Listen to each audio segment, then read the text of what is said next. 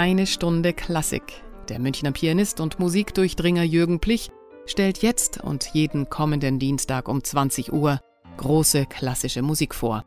Er teilt seine Hör- und Spielerfahrung und seine persönliche Sicht auf die Meisterwerke. Er spielt selbst besondere, unbekannte Aufnahmen, erklärt, warum die Musik so und nicht anders klingt und hat eine Menge aus dem Leben der Komponisten zu erzählen. Jetzt eine Stunde Klassik.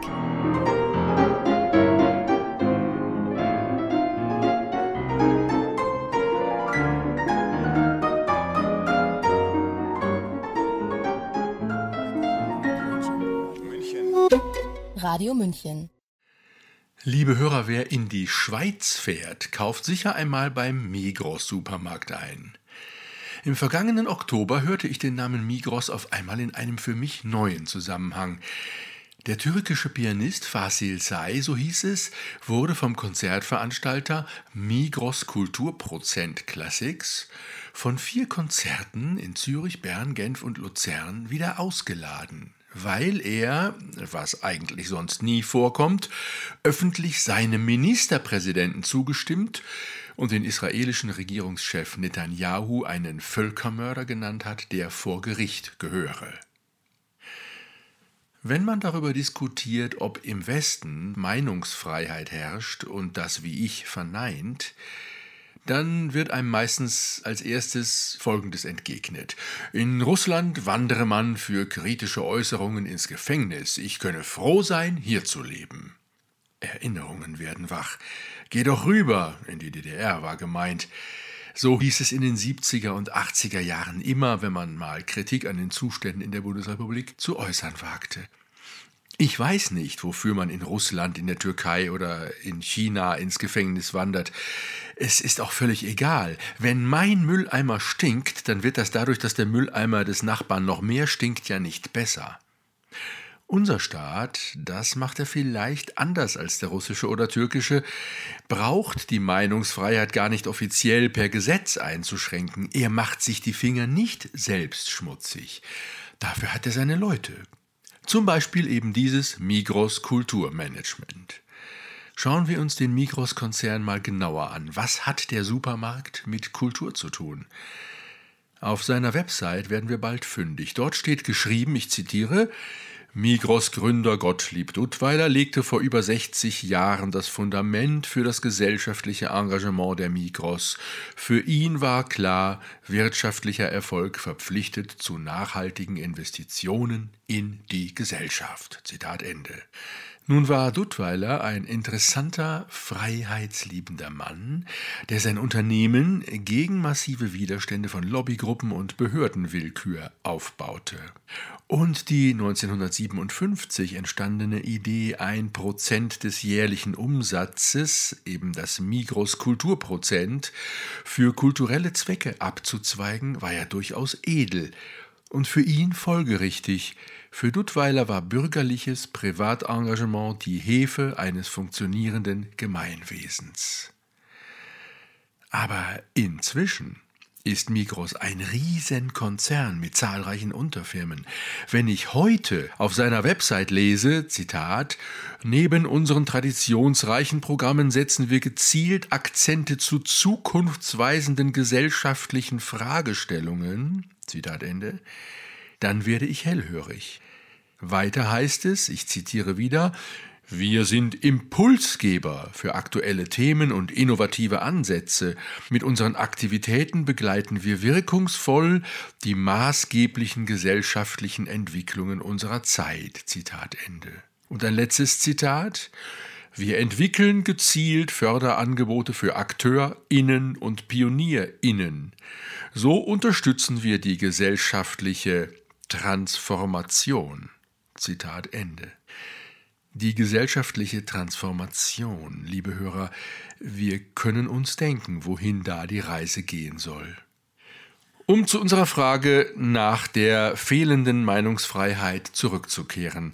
Der Staat braucht also nur wohlgefällig von weitem zu beobachten, wie andere das schmutzige Geschäft übernehmen, zum Beispiel Migros, die Abstrafung eines Künstlers, der eine eigene Meinung vertritt, und kann dabei seine Hände in Unschuld waschen. Solange sich Staat und Großkonzerne so gut verstehen, läuft das System reibungslos und die Transformation nimmt ihren Lauf.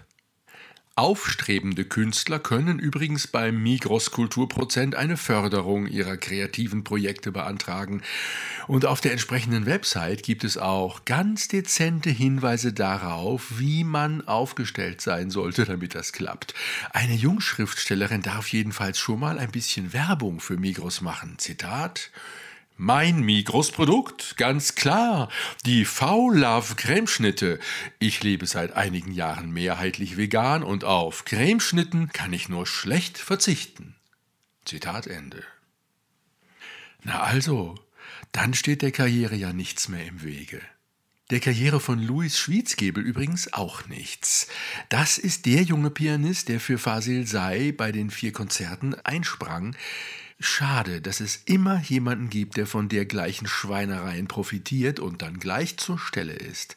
Aber wer weiß, ob und wie der junge Mann unter Druck steht. Ich möchte Fasil Say, den ausgeladenen Pianisten, jetzt musikalisch zu Wort kommen lassen. Er ist ein Elementarmusiker erster Güte, spricht sich auf dem Klavier in einer Weise frei aus, wie das nur wenigen gegeben ist. Wir hören aus Beethovens sogenannter Sturmsonate in D-Moll Opus 31 Nummer 2 den letzten Satz Allegretto.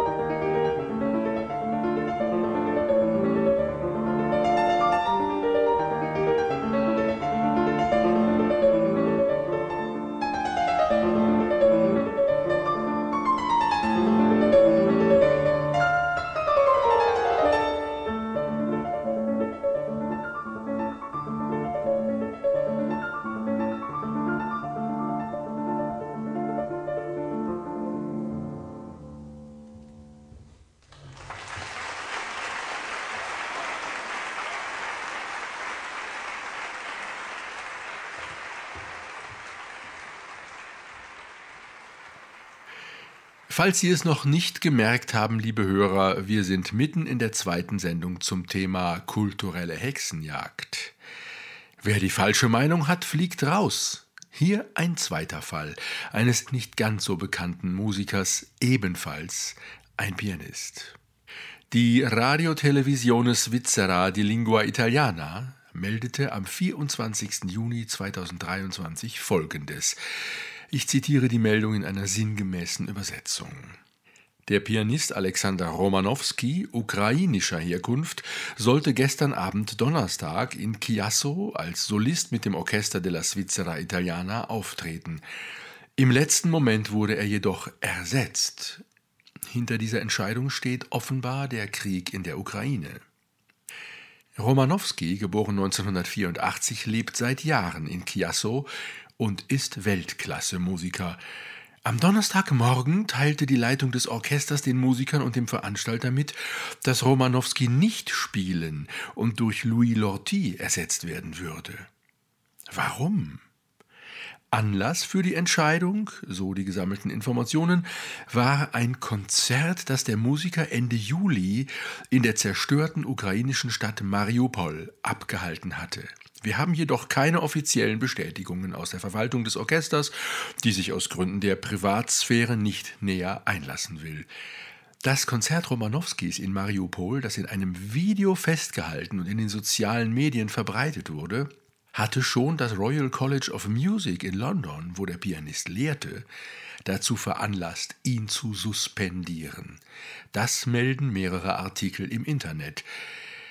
Das Konzert in Mariupol wurde von vielen britischen Medien als Unterstützung des Krieges gegen die Ukraine interpretiert. Zitat Ende. Der Pianist Romanowski ist also ein Ukrainer, der sich als Russe fühlt. Er stammt aus Kamjanske, einer kleinen Stadt im südöstlichen Teil der Ukraine, und hat in Kharkiv studiert. Als sein dortiger Lehrer nach Italien zog, ging Romanowski mit. Er ist ein eminenter Virtuose, hat beim Busoni-Wettbewerb in Bozen einen ersten Preis gewonnen. Zu Recht, wie wir nachher hören können. Und dieser Mann gibt also im zerbombten Mariupol ein Straßenkonzert. Ist er deshalb ein Russlandfreund? Ich weiß es nicht. Kann die Leitung des Orchesters, das ihn ausgeladen, des Musikinstituts, das ihm gekündigt hat, in seinen Kopf hineinschauen? Keine Ahnung. Aber statt zu hinterfragen, was es bedeuten könnte, dass ein gebürtiger Ukrainer so handelt, wird das Plumpeste getan, was man überhaupt tun kann. Ihm wird verboten, seine grandiose Klavierspielkunst weiter auszuüben und an nachwachsende Musiker weiterzugeben. Wenn man die Welt unbedingt zugrunde richten will, dann ist das ein gangbarer Weg. Denn dann sind bald alle eigenständigen Künstler und überhaupt eigenständigen Köpfe verschwunden und die Barbaren haben freie Bahn. Wir hören jetzt, liebe Hörer, einen Live-Mitschnitt Gott bewahre aus Moskau. Zusammen mit dem russischen Philharmonischen Nationalorchester unter Leitung von Ignaz Solzhenitsyn spielte Romanowski am 17. November 2022 also offenbar nachdem er in London suspendiert, aber bevor er in Chiasso ausgeladen wurde, das erste Klavierkonzert von Frédéric Chopin. Dass jemand bei solchen persönlichen Turbulenzen noch so Klavier spielen kann, erregt meine Bewunderung. Das Werk hat die Sätze Allegro maestoso, Romanze larghetto und Rondo vivace.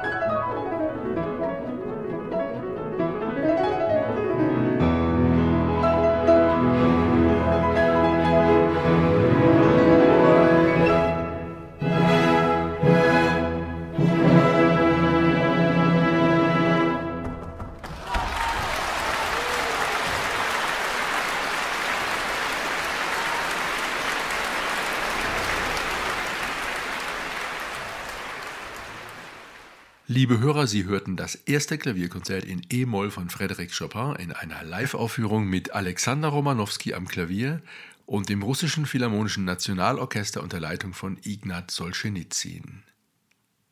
Ich verabschiede mich von Ihnen und grüße Sie herzlich. Ihr Jürgen Plich.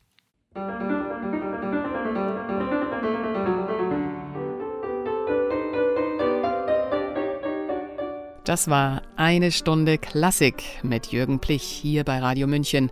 Jeden Dienstag um 20 Uhr und sonntags um 10 Uhr in der Wiederholung. Nachzuhören übrigens auch auf unserer Webseite www.radiomünchen.net.